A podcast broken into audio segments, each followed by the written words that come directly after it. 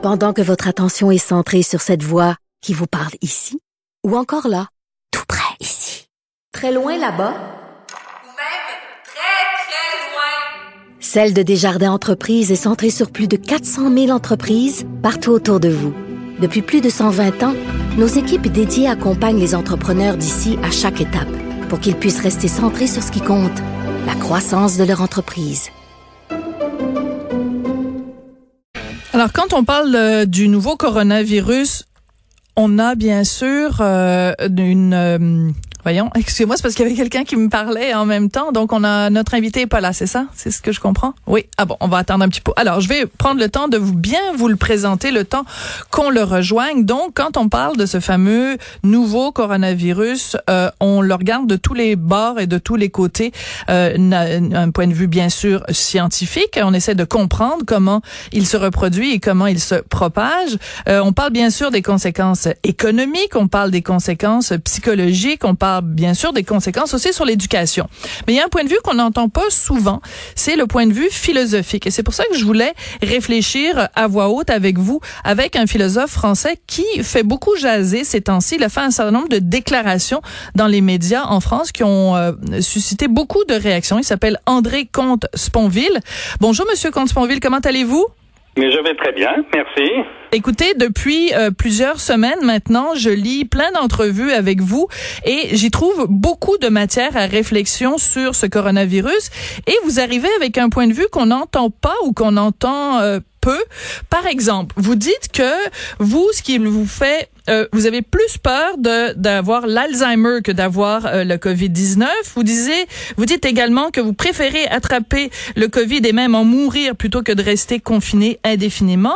Et ensuite, vous dites également qu'il y a des choses beaucoup plus graves que le Covid dans le monde en ce moment, comme par exemple les enfants, des milliers d'enfants qui meurent de malnutrition. Donc, vous êtes un peu euh, le philosophe qui vient lancer un pavé dans la mare en ce moment. Euh, d'abord, le fait qu'il y ait plus grave dans le monde et dans la vie que le Covid-19, euh, c'est une évidence. C'est pas des milliers d'enfants qui meurent de malnutrition. C'est 9 millions d'êtres humains qui meurent chaque année, 9 millions, qui meurent chaque année de malnutrition, dont parmi eux 3 millions d'enfants. 3 millions d'enfants. Quant à Alzheimer, effectivement, j'ai plus peur d'Alzheimer que du Covid-19, mais pour une raison bien simple. Je donne les chiffres de la France, je connais pas les chiffres au Canada. France, il y a chaque année 225 000 nouveaux cas d'Alzheimer. 225 000. Nous en sommes actuellement, pour ce qui est du Covid-19, à 22 000 morts. C'est beaucoup trop, 22 000 morts. Mais à côté de 225 000 nouveaux cas d'Alzheimer chaque année, c'est dans un rapport de 1 à 10. Mhm. Or, quel est le taux de guérison d'Alzheimer? 0%. Quel est le taux de guérison du Covid-19 99%. Peut-être un peu moins pour les gens de mon âge. J'ai 68 ans, le taux de guérison doit être de 94 ou 95%. Et donc, évidemment que je préfère attraper une maladie dont le taux de guérison à mon âge est de 95%, plutôt qu'une maladie comme Alzheimer, dont mon père est mort, dont ma belle-mère vient de mourir, je connais bien cette maladie, dont le taux de guérison est de 0%. Oui. Mais alors, comment vous expliquez Chez moi, moi, le confinement, encore une fois, je l'ai toujours appliqué, je ne l'ai jamais critiqué. Mhm. Ce qui m'étonne, c'est moins le confinement que la peur qui s'empare de notre population. Je ne sais pas comment c'est au Québec, mais en France, c'est devenu tout à fait effrayant. Les gens ne parlent plus que de ça. Il faut rappeler que le taux de mortalité du Covid-19, c'est de 0,7%. 0,7%. Quelqu'un qui a moins de 60 ans a une chance sur 20 000, une chance sur 20 000 de mourir du Covid-19. Le cancer qui fait 150 000 morts en France, c'est-à-dire beaucoup plus que le Covid-19.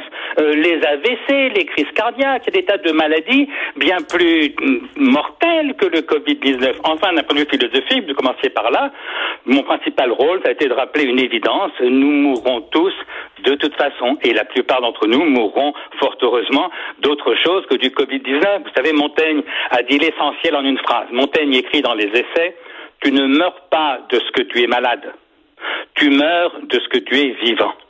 Tu ne meurs pas de ce que tu es malade, tu meurs de ce que tu es vivant. Autrement dit, la mort fait partie de la vie. Il est normal de mourir un jour. Alors, plus tard, c'est possible, évidemment. Moi, je souhaite vivre très très longtemps, vous voyez, mais vouloir absolument nous empêcher de mourir, c'est un contresens sur la vie, c'est un contresens sur la mort, d'autant qu'en plus, à force de nous faire survivre, euh, bah, il arrive ce qui est arrivé à mon père, euh, 10 ans de maladie d'Alzheimer, ce qui vient d'arriver à ma belle-mère, euh, 6 ans dans une maison Mhm. de retraite médicalisée, ne reconnaissant plus ses enfants, euh, et, et elle est morte là, d'ailleurs pas du Covid-19, mais elle est morte sans aucune visite parce que depuis 5 semaines, nous sommes confinés. Voilà. Et voilà, Mais- et donc c'est pas, je ne suis pas contre le confinement, je suis contre l'espèce d'affolement médiatique, larmoyant, qui s'emparait de nos informations télévisées depuis cinq semaines. Oui. Alors, une autre chose que vous avez dite et qui a beaucoup fait réagir, puis je trouve que c'est important parce que bon, même si vous êtes plus nombreux en France, les les les, les les, les, les réalités sont exactement les mêmes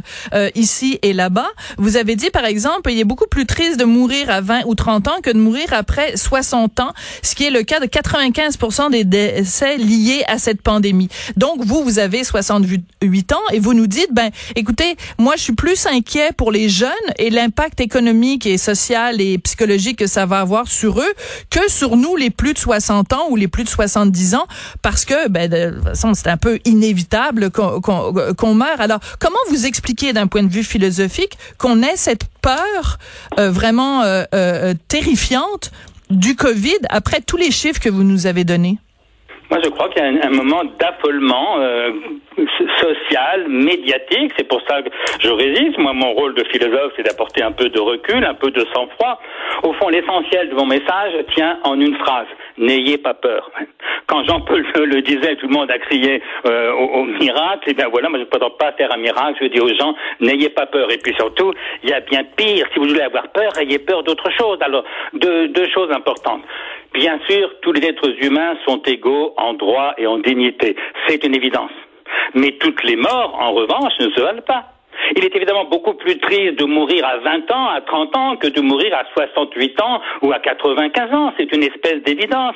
J'ai reçu beaucoup de mails de félicitations après mes interventions à la radio et à la télévision, notamment beaucoup de gens qui, comme moi, ont perdu un enfant.